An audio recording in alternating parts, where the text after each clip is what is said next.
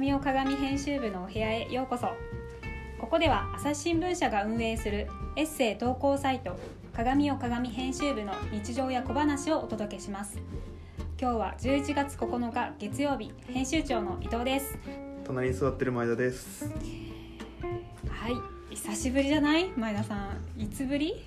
また会いちゃいましたね。また会いちゃいました ゲストが来てくれてたからね。そうですね。そうそうそうそう。あのスーパー面白い。スーパー面白い。そうそう。棚春さんが。棚春さん。いつか棚春とトークイベントをするのが夢なんです。いや確かに盛り上がりそなんか大きいか大きいことを言っとくとりあえず。さてさて。あのさ前田さん前から気になってたんですけどなんで出社の時いつもちゃんとした格好してるんですか？いつもねちゃんとねワイシャツ着てるんですよ。う逆にさあの会社に着てこれる服がそんなにないですよね。あそういうこと？それもあります。え絶対嘘でしょ？え絶対嘘でしょ？そろそろなんかあのセーターとかだったらいけるかなとか目論んでるんですけどなんやかんやそんなにえ嘘。あ。ないんですよねレパートリーが。えー、いやあのねあれなんですよ。前田さんをね見れない方はそうなんですけどね。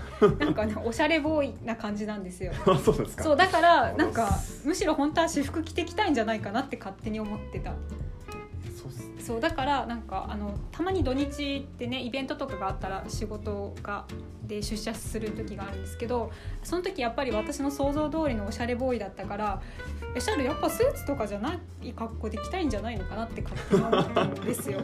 で別に出社したからといってもう打ち合わせとかもオンラインになってるじゃないですか。そうですね、うんだから別にちゃんとした格好しなくて良いのでは？と思ってたんですけど。自分でも思ってるんですよこの主に20代の女性に向けたサイトを担当しててこんな白ワイシャツ着てる場合じゃねえ と。どういうこと？どういうこと？どういうこと？そんなあんなかしこまって従来のなんかスーツマンでやっててもなんかダメそうじゃないですか,、なるほどうんうんうんうんまあ、かまずは格好からと？かなんか最近ちょっとスもっとスニーカーのレパートリー増やしたいなと思うんです足からねはい。まずは足元からね。いやいいのないですよねなんか。あそうなんだ。あでもどうなんだろうコロナの影響で男性の服装も変わってくるのかな出社。いや社内確実に変わりましたよ。あ変わった？はい、いやまだまだ営業の方スーツ多いですけどあのががっつり私服の方もいらっしゃいますし、うんうんきあのなんだもっとラフにジャケパンスタイルの方も増えましたし、えいいよね。えいいっすだってオンオンラインだったらわかんないもんね。わかんないですしやっぱりなんか、まあ、バチッとスーツ着るのもいいですけどちょっと疲れるんですよね。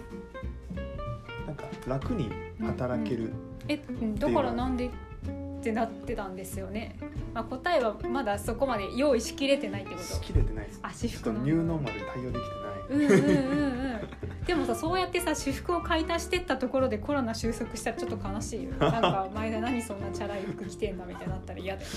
確かに。なるかな？逆にもう戻んなくない？戻らないと思いますそうね。ねなんとなく。ともう本当に大事な時だけスーツ着ていくみたいなのかな、うん。さすがになんかクライアントさんにお会いする時とかは、まあ、うん。まあ、そこまで崩せない、まあ、スーツなんだと思いますけど、うんうんうんうん。まあ、普段のこの感じはもう多分続いていきますよね。続くよね。そう。私実は最近あれですね。クライアントに挨拶に行くかもしれないっていう事案が発生したんですよ、はい。で私記者出身なんで実はクライアントとちゃんとところに向かうってことをしたことがなくて。うんうんで一応前田さんに服装これでいいかなっていう確認は取ってたんですよ。だから伊藤さんまずスニーカーはやめてくださいって言ってあとパーカーもやめてくださいってあとは大丈夫だったね、うん。ススニーカーとパーカーだけでね。そうですね。まあまあ、まあ、常識的な範囲常識的な範囲がさ ほら記記者って分かんないからさどなんだって言ってたら襟のついた服を着ろって言われた。うん、ま襟はなくてもいいのかあそこまで厳しく求められないと思いますけどね。なんかまだ業界とか会社クライアントさんに合わせてそれが難しい私の親友はあの人間国宝の取材にあのシミのついたスニーカーで行くっていうことをやってた人なんだよねあ相方なんですけどなかったから。でそれに行って先輩にある意味無礼やなって怒られたっていう ある意味っていうかもう思いっきり正面から無礼なんだけどっていうちょっと伝説を残した人がいて。でも本人はなんか全然悪いと思ってないからさ難しいよね。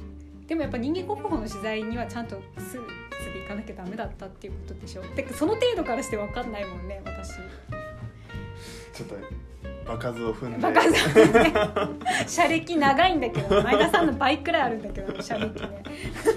まあいいや。やばいちゃんと今日も和んだところで。そうですね。和みました。和ましたところで前田さんが今準備してるイベントがあります。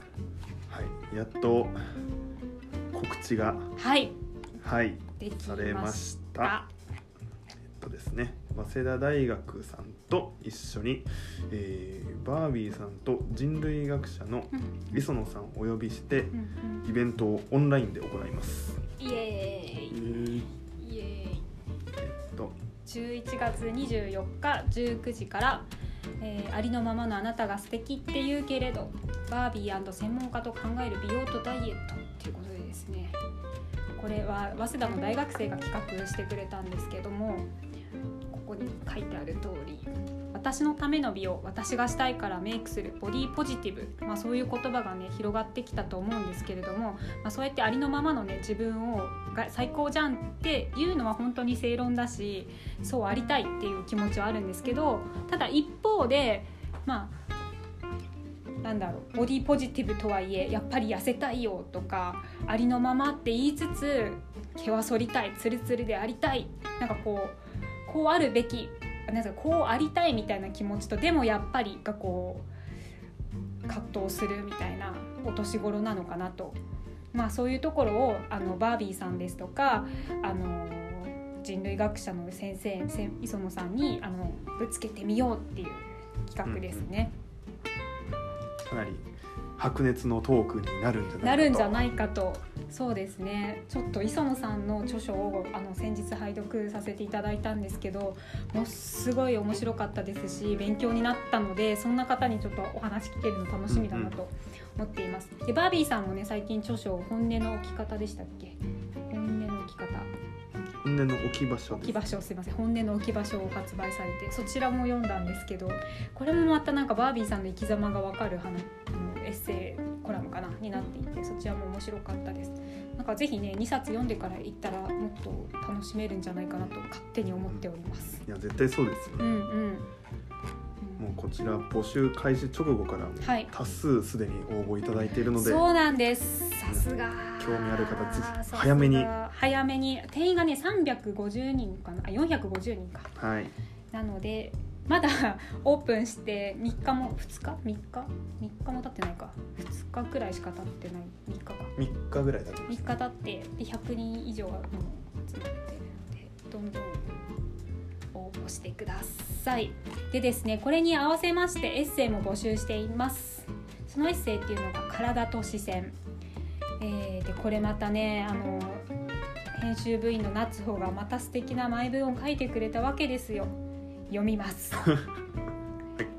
今の体を愛せればいい。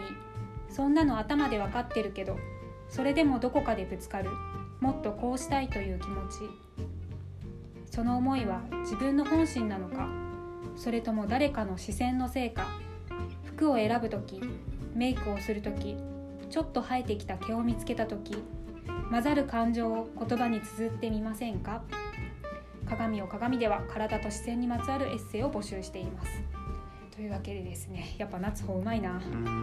もうで例えばですねどういうエッセイ書いてほしいかっていうと自分の体の好きなところ街に出て感じる視線へのモヤモヤ。つい誰かの体に視線を投げてしまう時。服を選ぶ時に頭をよぎるあの人の視線。毛との葛藤を書いていただけたらと思います。なんとですね今回はこの鏡スト賞に選ばれた方には賞金10万円をお送りしています。今日ぜひ応募してください。応募というか投稿してみてください。はい。こんな風に賞金も受けられるのって初めて初めてかもあの1万円まではあったんですけど10万円は初めてですね。ちょっとぜひ投投稿していただけたらと思います。はい。イベントも来てください。はい。そんなわけでですねいいですか？私一人で喋ってますね。すいません。他に。ちょっとその状況に陥りがちです。すいません。いやすいません。違うんです私だけがパソコンを見ているんです。はい、はい、で今募集中のテーマです、えー私が総理大臣だったらこちらが11月22日締め切り。で紙と気分が12月6日締め切り。体と視線が11月29日締め切りになります。おっと紙と気分の説明また明日かな？しようか、そうですね。これもまた面白い。あのメゾンさんっていうところとコラボしてやってるイベントなので。ちょっと待てないっていう方はですね鏡は鏡のサイトを見てもらえれば。前田さんが上手くなってる。さすがですません本当ね。前田さんね今仕事すっごい忙しいのにねやるよって言って無理やり連れてきてるところです。ありがとうございます。自発的に自発的にはい。ありがとうございます。はい、というわけで今日はこんなところでしょうか。そうですね。はい。皆さんエッセイ投稿お待ちしております。ありがとうございます